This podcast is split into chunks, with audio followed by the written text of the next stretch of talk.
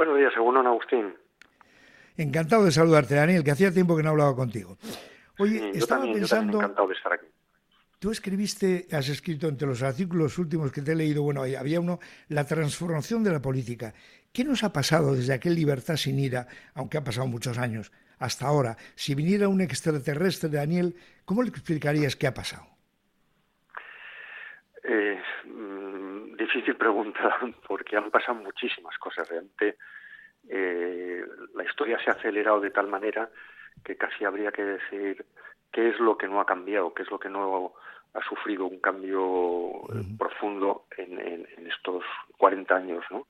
desde la transición. Y realmente eh, una de las cosas, probablemente la, más, la más destacable, es la, eh, en, la, aparición en el espacio público de, digamos, más opciones políticas poco dispuestas al acuerdo de lo que había entonces.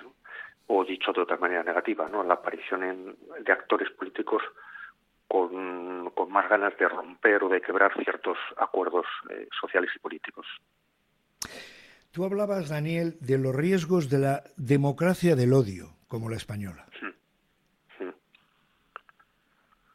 Sí, eh, hablo de que, de que probablemente lo que esté ocurriendo en estos momentos es que está habiendo mucho odio en las redes sociales, en el espacio público. Hemos pasado probablemente ciertas líneas rojas que en otros momentos no. Pero mm, aunque esto nos produzca un enorme desazón y, desde luego un desagrado profundo, eh, creo que no estamos en, la antesala de una guerra civil, eh, ni de una revolución, ni de una alteración radical de las reglas de. Creo que no. Creo que incluso aunque ganen las derechas, que, lo cual tendría enormes repercusiones, en, sobre todo sobre ciertos avances sociales de los años, eh, creo que no, no, no vamos a ir a un esquema de, ruptura completa del, sistema democrático. Pero sí, repito, eso no significa que no vayamos a, a, ver cómo la, la política se tensiona de una manera mm, difícil de soportar.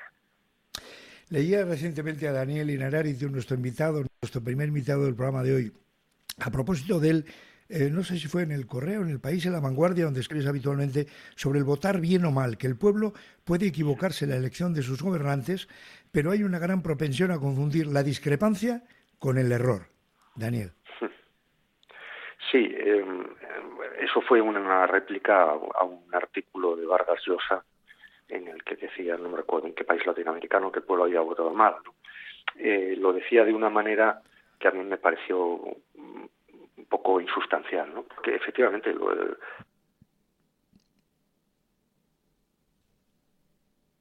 hay veces eh, que, los dicen al, al, gobernante deberían probablemente haber elegido. Lo que pasa es que, ¿cómo estableces eso? no o sea, que, y, sobre todo, ¿quién tiene la capacidad de decir cuándo se ha votado bien y cuándo se ha votado mal?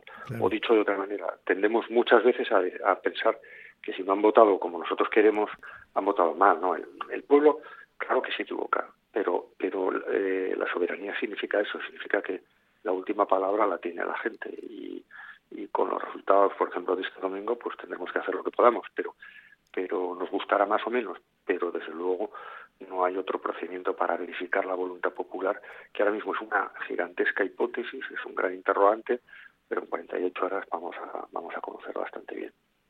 Sí. Estaba pensando, Daniel, le estoy escuchando por una parte pues al narco, a Marcial Dorado, hablando de que le miente este Feijó. Estoy escuchando a diciendo que le miente Sánchez, el otro que le miente a. ¿Cuánto cuesta decir la verdad, no? bueno, ¿y, ¿y cuánto cuesta también efectivamente, cuesta decir la verdad, pero cuesta también mucho no utilizar la acusación de mentira frente a una opinión discrepante. Y, a mí me preocupa lo primero, pero también me preocupa lo segundo, ¿no? que enseguida una interpretación de la realidad que es legítima eh, la declaramos como falsa. Yo creo que aquí hay que, ya me perdonarás Agustín que me ponga en modo filósofo a estas horas de la mañana, no, creo que tres cosas. Hay, que, hay que distinguir eh, un una verdad que una verdad o falsedad referida a hechos objetivos, ¿no? En fin, un hecho que se puede verificar eh, sobre la marcha. Eh, eh, eso hay que distinguirlo de un error. Yo me puedo equivocar, y es más, nos equivocamos todos los días, nos equivocamos muchas veces muchas cosas, ¿no? Y, opinando. Y en tercer lugar, lo que es la libertad de opinión, ¿no? Pues a mí me puede gustar el calor, ¿no? Aunque yo no niego el cambio climático, pero me puede gustar este calor. Supuesto, supuesto que no sé si el ejemplo es el más oportuno, ¿no? Pero eh, verdad, error, opinión, o mentira, error, o eh, opinión, son tres cosas que tenemos que distinguir muy bien, porque es que si no el espacio público se convierte en algo completamente imposible. Oye, un paréntesis, Daniel, en esto, tú que has vivido, prácticamente somos coetáneos, tú que has vivido como yo el daño de ETA, etcétera, ¿no te parece que ha resultado muy grosero la utilización de ETA en toda la campaña, la anterior y en esta? Es un asunto que, efectivamente ya viene, ya viene de lejos, ¿no? O también se utilizaba eh, cuando ETA existía y mataba, ¿no? O sea, que eso no, no, nos pilla muy de sorpresa, ¿no? Pero aquí hay gente que ha descubierto que ahora se utiliza contra ellos eh, y antes no se utilizaba y entonces eh, eso se amplifica en la opinión pública, ¿no? efectivamente, yo creo que es, si, si, si no fuera por, por que eso reabre heridas y hace mucho daño a mucha gente que ha sufrido lo indecible, pues se podría tolerar, ¿no? Mm, pero es que cada vez que hay una utilización eh, de ETA para obtener una ventaja en el debate político, eh, y esto se hace de muchas maneras, eh, hay, hay gente que vuelve innecesariamente a sufrir. Y no tenemos derecho a, a, generarles ese, ese, sufrimiento adicional al que ya tuvieron y tienen probablemente todavía por, la pérdida tan brutal de un, de un ser querido. Es que qué terrible, ¿no? Que te bote chapote por un lado, por otro lado, hablando del narco, que te bote el del bote. Es que ya se está convirtiendo. Hombre, yo no, sé cómo decirte. Luis Alberto de Cuenca decía el otro día que la corrección política es tan siniestra porque no tiene sentido del humor. Hombre, no sé exactamente cómo analizarlo de sentido del humor, ¿no? Pero si hubiera que aplicarlo en una frase, a mí me hizo gracia, te lo digo sinceramente, eh, cuando dijiste un titular tuyo que decía Vox es más cutre que peligroso. Sí, bueno, ahí hay. tengo la impresión de que, de que, de que Vox, que ya está en gobiernos, por cierto, es después de Italia, España es el segundo país en el cual ya, ya, ya está la extrema derecha en el, en el gobierno, bueno, y en, Finlandia también, eh, mm, va a suponer un, supondrá y va a suponer, si, llegan al gobierno de Madrid, eh, un, retroceso muy fuerte en algunas cosas. Pero mm, en los temas que Vox, eh, por los que Vox siente, son temas eh, que tienen un, tienen un cierto carácter viejuno, ¿no? Eh, y además y muy ideológico y muy simbólico.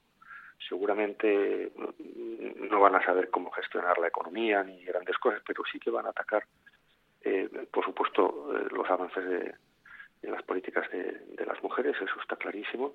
Y luego, bueno, pues ahora, ahora acabo de leer en el periódico que, que van a quitar la prohibición de que niños vayan a, a las corridas de toros, ¿no? ¿no? quieren que vean ciertas cosas o que les hablen ciertas cosas en el colegio y en cambio sí quieren que vayan a las corridas de toros. Bueno, van a ir a cosas muy, muy de ese, de ese simbolismo que tiene que ver con una idea de España eh, que ellos se han hecho, que yo realmente creo que no corresponde a la realidad o que corresponde a una pequeña realidad de, del país. Bueno, y, y por tanto la gente que lo va a entender y que lo va a premiar va a ser pues ese, ese 15% de votantes, que no es una cantidad pequeña, ¿no? Pero, pero pienso que, que están en un en una sociedad muy muy irreal, muy muy poco algo que no puede conectar con amplias mayorías eh, sociales. Si, si tu batalla son los toros, en el momento en que a los toros va muy poca gente, y además la gente que va a los toros seguramente no comparte tampoco esa, no todos comparten esa retórica y esa pretensión, pues, eh, y luego eh, hablar de revertir la España, el Estado autonómico, en un sitio en el cual el Estado, cuando el Estado autonómico es algo que se ha consolidado ya como una realidad, incluso para aquellos aquellas comunidades autónomas que tenían poca o ninguna conciencia de, o ninguna o, escasísima voluntad de autogobierno. ¿no? Me parece que son cosas completamente irreales. Yo hay una cosa, Daniel, que me cabrea, que es eh, que les den la cultura, los, los carceras de cultura, mm. como, como diciendo es una María. El otro día hablaba con unos amigos y amigas, actores, actrices, escritores, y me decían, pero joder, vamos a, no saben el peligro que hay, bastante dañada está ya la cultura, como para que encima vengan estos prohibiendo obras de García Lorca, prohibiendo representaciones, etcétera, etcétera, de Virginia Woolf y tal, ¿no? Y la segunda es lo de eh, que estos presidan parlamentos autonómicos cuando son partidarios de abolir las autonomías. Sí. No deja de ser, no sé. Sí. no, es paradójico, es paradójico por un, por uno es paradójico, pero por otra es muy significativo eh, del desprecio o del poco aprecio que las derechas tienen tienen hacia el mundo de la cultura que consideran un mundo un mundo que no es suyo, ¿no? Y por tanto querrán ajustar ahí las tuercas. Y desde luego el tema de los parlamentos autonómicos, efectivamente, es la para, está la paradoja de que es un cargo que según sus esquemas y sus programas deberían suprimir dentro de poco, pero que se aprovecharán. Yo, con esto pasó algo parecido con el PP. El PP estuvo en contra del título octavo de la Constitución, estuvo eh, muy en contra de, de las autonomías pero en el momento en que se constituyen y se hacen con eh, autonomías concretas, con algunas mm, ese tiempo inmemorial, se genera una nueva cultura en virtud de la cual hay, unos puestos, hay, una ocupación del poder y del espacio político, y será muy difícil con, con el PP puede haber reajustes, eh, incluso retrocesos en el autogobierno de algunas cosas concretas, ¿no? pero desde luego no, no, no van a suprimir el Estado autonómico, ¿no?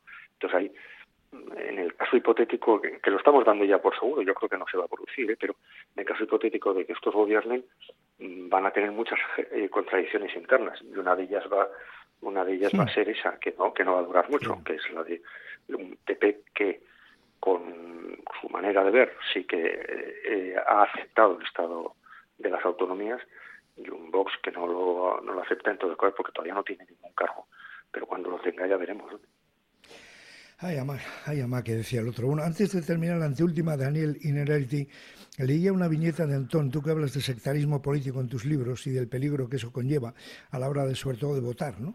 Eh, dice esta viñeta, la primera vez que me engañen, la culpa será de ellos. A partir de la segunda, la culpa será de mi sectarismo político. ¿Qué te parece? Me parece muy, me parece muy bien visto, sí.